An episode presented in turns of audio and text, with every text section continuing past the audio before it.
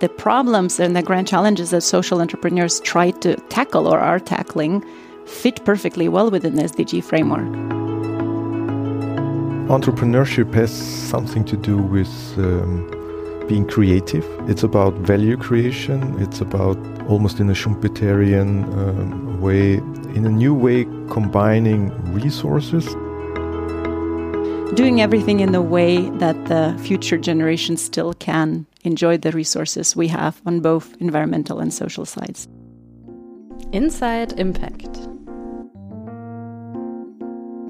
der Podcast mit Wirkung. Hello and welcome back to Inside Impact and welcome to a brand new podcast cooperation. My name is Martin. And I am Susan. And yes, that's right. Over the next couple of episodes, Inside Impact is not only the podcast of the Social Entrepreneurship Center, but also of the Competence Center for Sustainability, Transformation and Responsibility, both here at WU Vienna. We are incredibly happy to have the STAR Competence Center on board because our main focus will be on sustainability, sustainable development, and the role of social entrepreneurship within these topics now in May and June. Today, we would like to present a quick teaser on what you can expect from us in the following episodes. Therefore, we invited Milda Zielinskaite from Star Competence Center, as well as Reinhard Millner from the Social Entrepreneurship Center, to join us today and to provide us a first introduction. Have fun!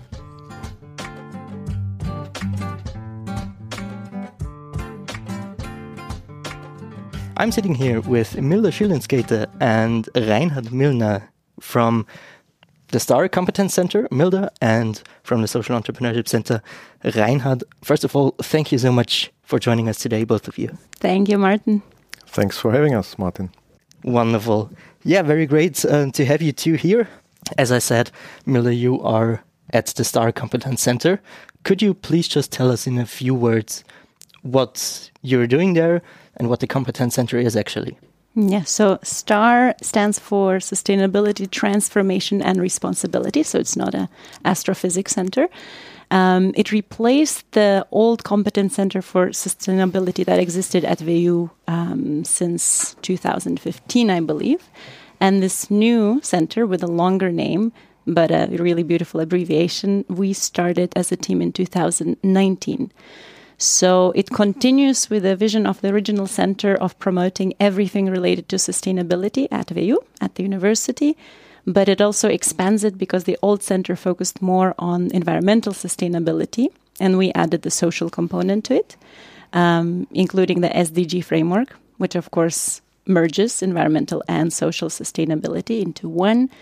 And in addition, as you can tell from me speaking English, we seek to add to WU's internationalization um, efforts. So everything we do reaches outside of just the local audience, and therefore everything we do is also in English, and it goes beyond um, WU and beyond the campus, also to the city and to our stakeholders abroad. So um, everything related to gathering and bundling information related to sustainability as far as research and teaching goes, and then disseminating it to the broader audiences in kind of lay terms in, in the ways that they can understand. Um, that would be our main missions here at WU. Wonderful. Yeah. Could you please tell us about one or two projects you're doing? Like, what are you doing specifically there? Oh, we're doing a ton.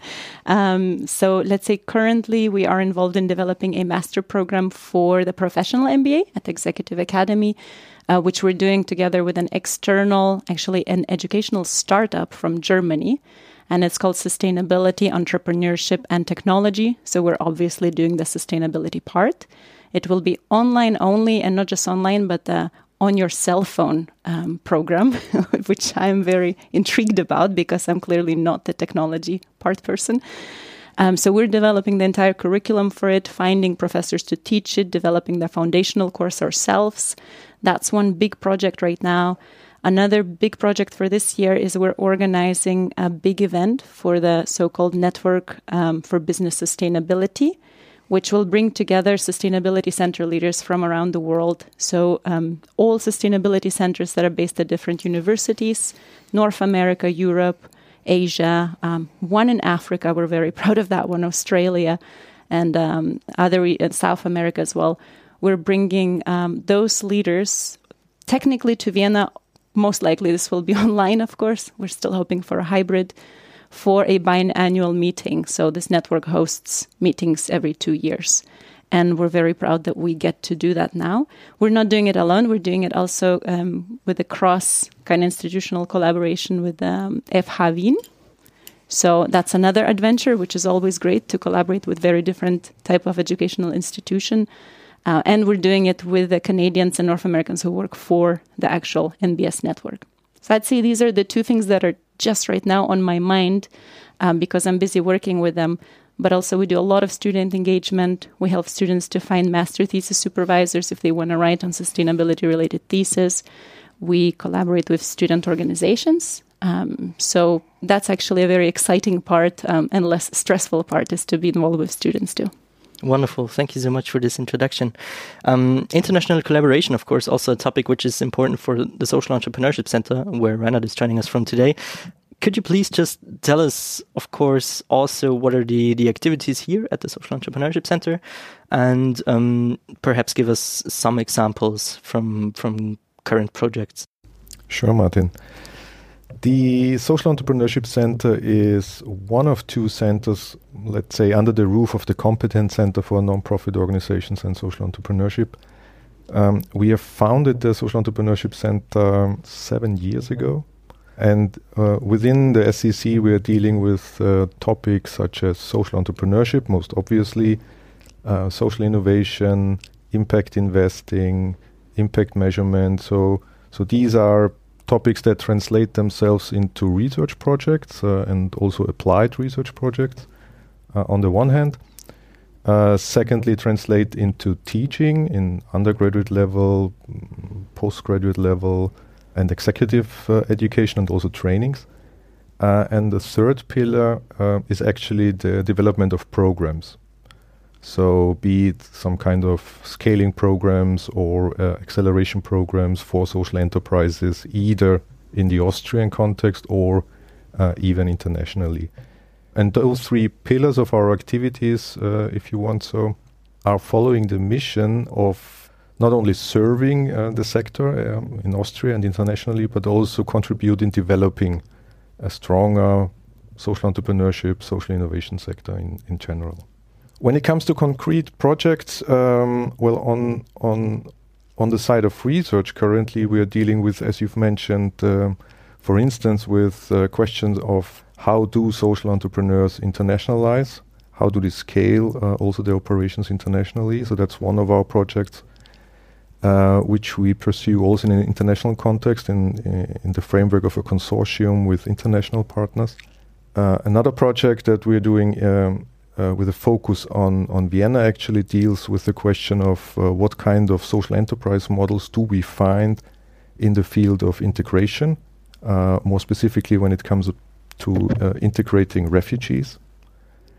Uh, and thirdly, very recent uh, research project is on, on impact investing, where we look at what kind of decision making criteria do impact investors use when evaluating impact um, of startups, uh, business plans, uh, and the like. And when it comes to more kind of academically mm. formal education, I can also contribute uh, to what Milda has said because we also have developed a professional master program on social innovation and management, uh, very much with an international scope as well, um, which we are happy to mm. start mm. with uh, this fall actually.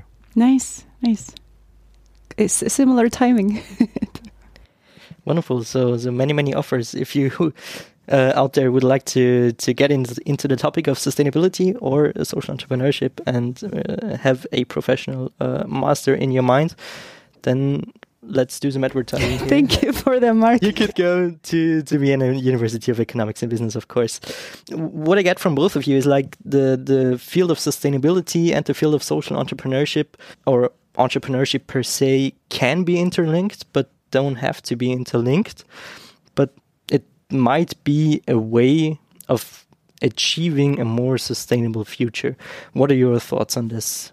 Martin, you ask complicated questions. I think um, can be interlinked is without a question here, right? I mean, I think we work parallelly on so many topics, and uh, maybe the only um, not even an obstacle, but the reason why uh, we haven't interlinked that on this campus before is simply because we haven't had a chance to collaborate. And and this actually this podcast, which you so kindly with Susan are developing, is a perfect opportunity to start because it's more about these institutional silos than about the actual topics being compatible. I don't think there's a question that sustainability and social entrepreneurship go hand in hand.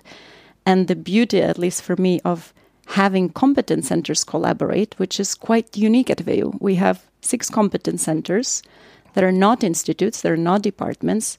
We're quite independent units, so we can achieve things a little bit faster with less bureaucracy, and we can be slightly more innovative.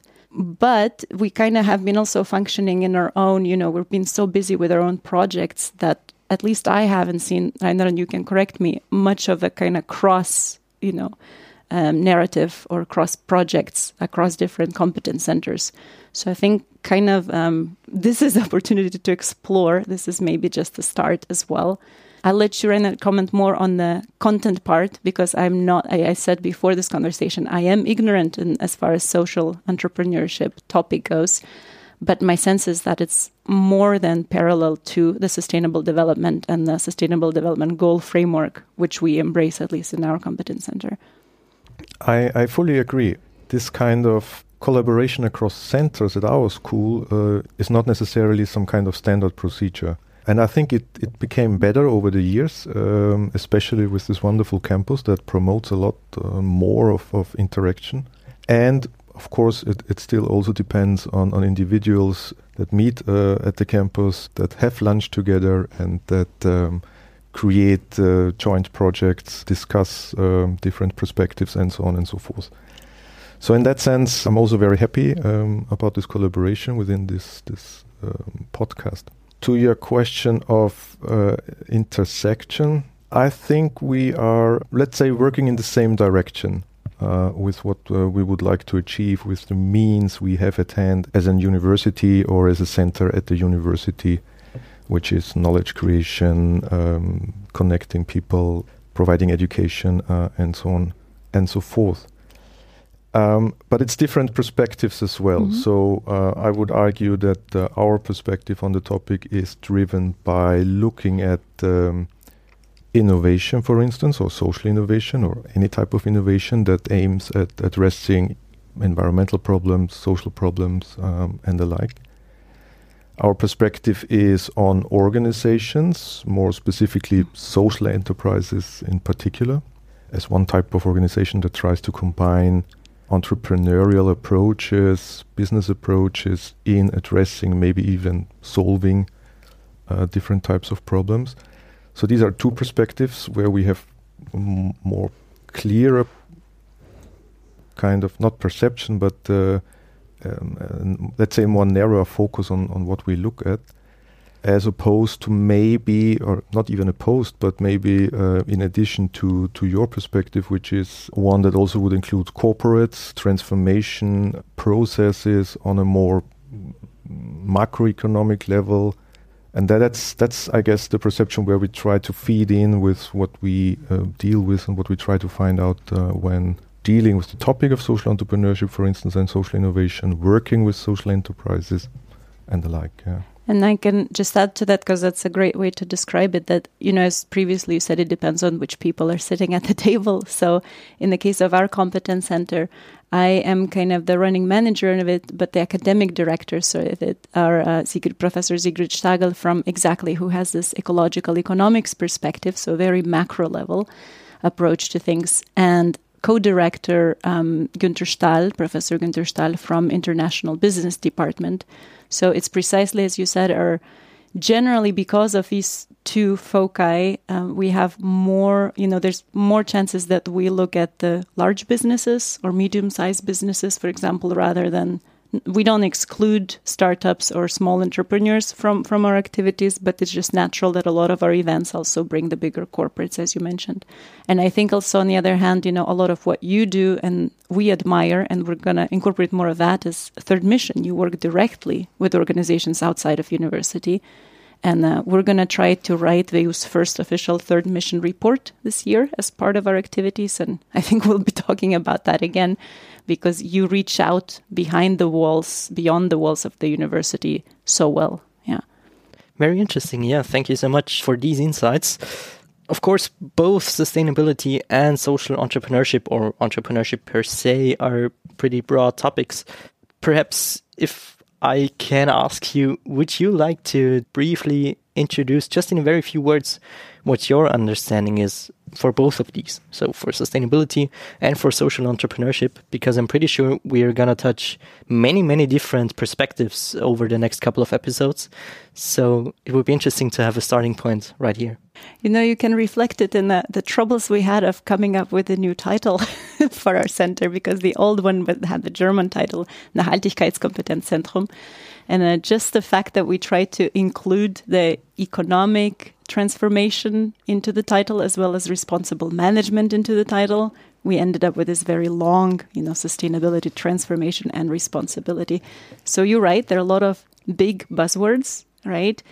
Um, for me, the definition I always go back to on daily basis to remind myself of what I'm doing is the one by the Brundtland Committee, you know, the United Nations, and I unfortunately cannot cite it here off the tip of my tongue, but about doing everything in the way that the future generations still can enjoy the resources we have on both environmental and social sides. And that's why I keep mentioning SDG framework, not because it's perfect or not because it's the only framework we use, but it's kind of the easiest communication means for me to show our approach. So anything that's within those 17 goals and 169 targets uh, could be of interest for us, and we count that as sustainable development efforts. Yeah. I hope I went beyond the buzzwords. all good, all good, yeah. And and what do you think about entrepreneurship or social entrepreneurship? I think that what the, the problems and the grand challenges that social entrepreneurs try to tackle or are tackling fit perfectly well within the SDG framework. I mean, you can probably even go target by target and, and find exactly what they're doing and what directions they're going into. So for me, that's actually the plan in action, you know, the, the on ground action regarding these targets. If if I'm right, Reinhard, feel free to correct me because again, I'm not an expert on entrepreneurship in any kind of way. well, I think entrepreneurship has something to do with um, being creative. It's about value creation. It's about almost in a Schumpeterian um, way, in a new way, combining resources. And if you add uh, the social component to social entrepreneurship, it's about doing all of this with the direct mission or ambition to address, tackle, even solve um, social problems. And social problems, the English understanding, are broader than the mere kind of delivery or development of social services, new social services, also includes environmental aspects, um, cultural aspects, new forms of education, for instance. Um, all of this can be nicely summarized in the English term um, of social in the social entrepreneurship. With regard to sustainability, I see the, the concept behind it, um, uh, not only the buzzwords, but mm-hmm. you called it institutional silos. I think this is still still true, which we also have to break um, down or up um, uh, a little bit. But if you accept uh, the fact that uh, we have limited resources on our globe, in our world, I think it's uh, really about um, how do we use these resources uh, with a long term perspective, also taking into account the well being of future generations, combined with also social, economic, and environmental dimensions. So, this triple bottom line yeah. that, is, that is often quoted uh, as well. Exactly.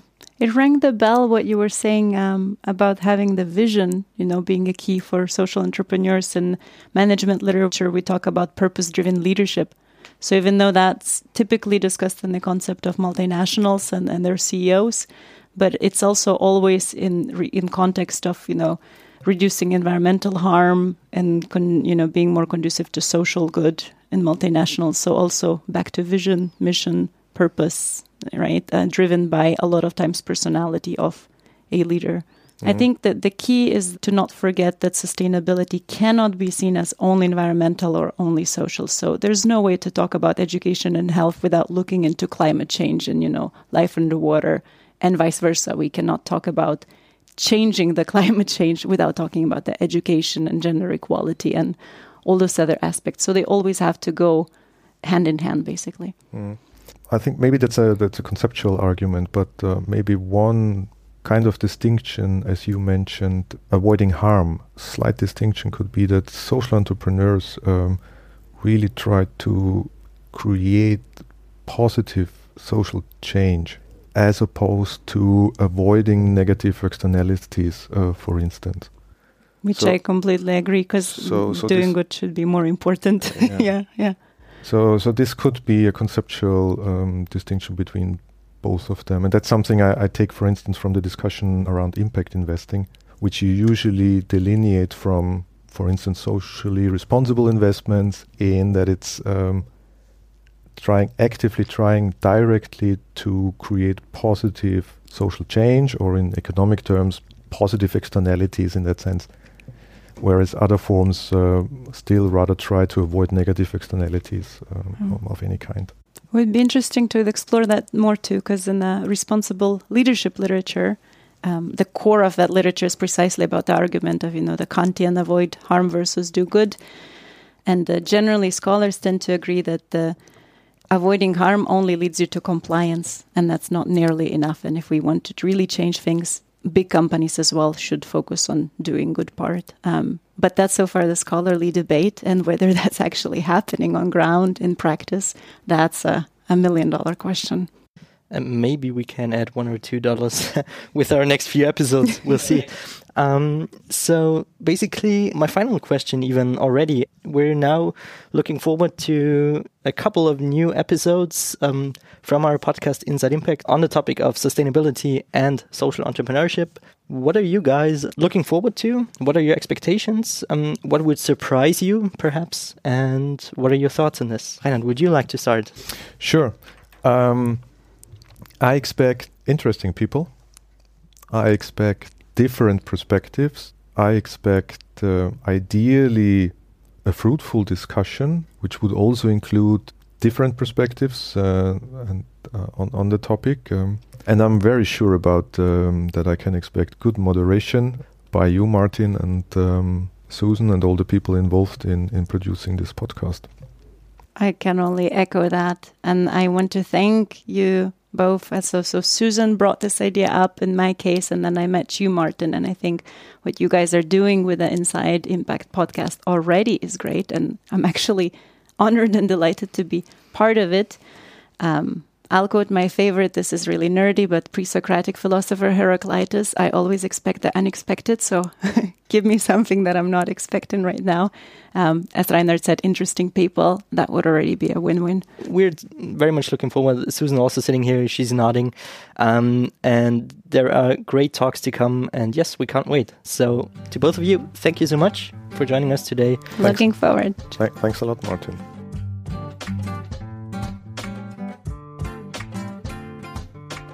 Once again, thank you to Milda and Reinhard. As uh, Reinhard mentioned, we expect interesting people and fruitful discussions to shed light on different aspects of sustainability and sustainable development. Therefore, we are very much looking forward to welcoming many different guests on our show, including WU Vienna's Rector Edeltraud Hanappi-Egger, Professor Sigrid Stagl, Markta's Theresa Imre, IKEA Austria's Alpaslan Deliloglu, and many others. Starting from next week, we will uncover different facets of sustainability, sustainable development, the SDGs, and social entrepreneurship's role within these topics. Next week, Sigrid Stagl, professor and head of the Institute of Ecological Economics at WU Vienna, will introduce us to the term sustainability from an academic point of view. Until then, visit our Instagram channel Inside Impact underscore, or if you want to get in touch with us, you can also send us an email, of course, to insideimpact at wu.ac.at. And if you like Inside Impact, please feel free to give us a review on your favorite podcast platform and tell your friends about it. See you next week, and all the best from the Inside Impact team. See you soon and stay healthy.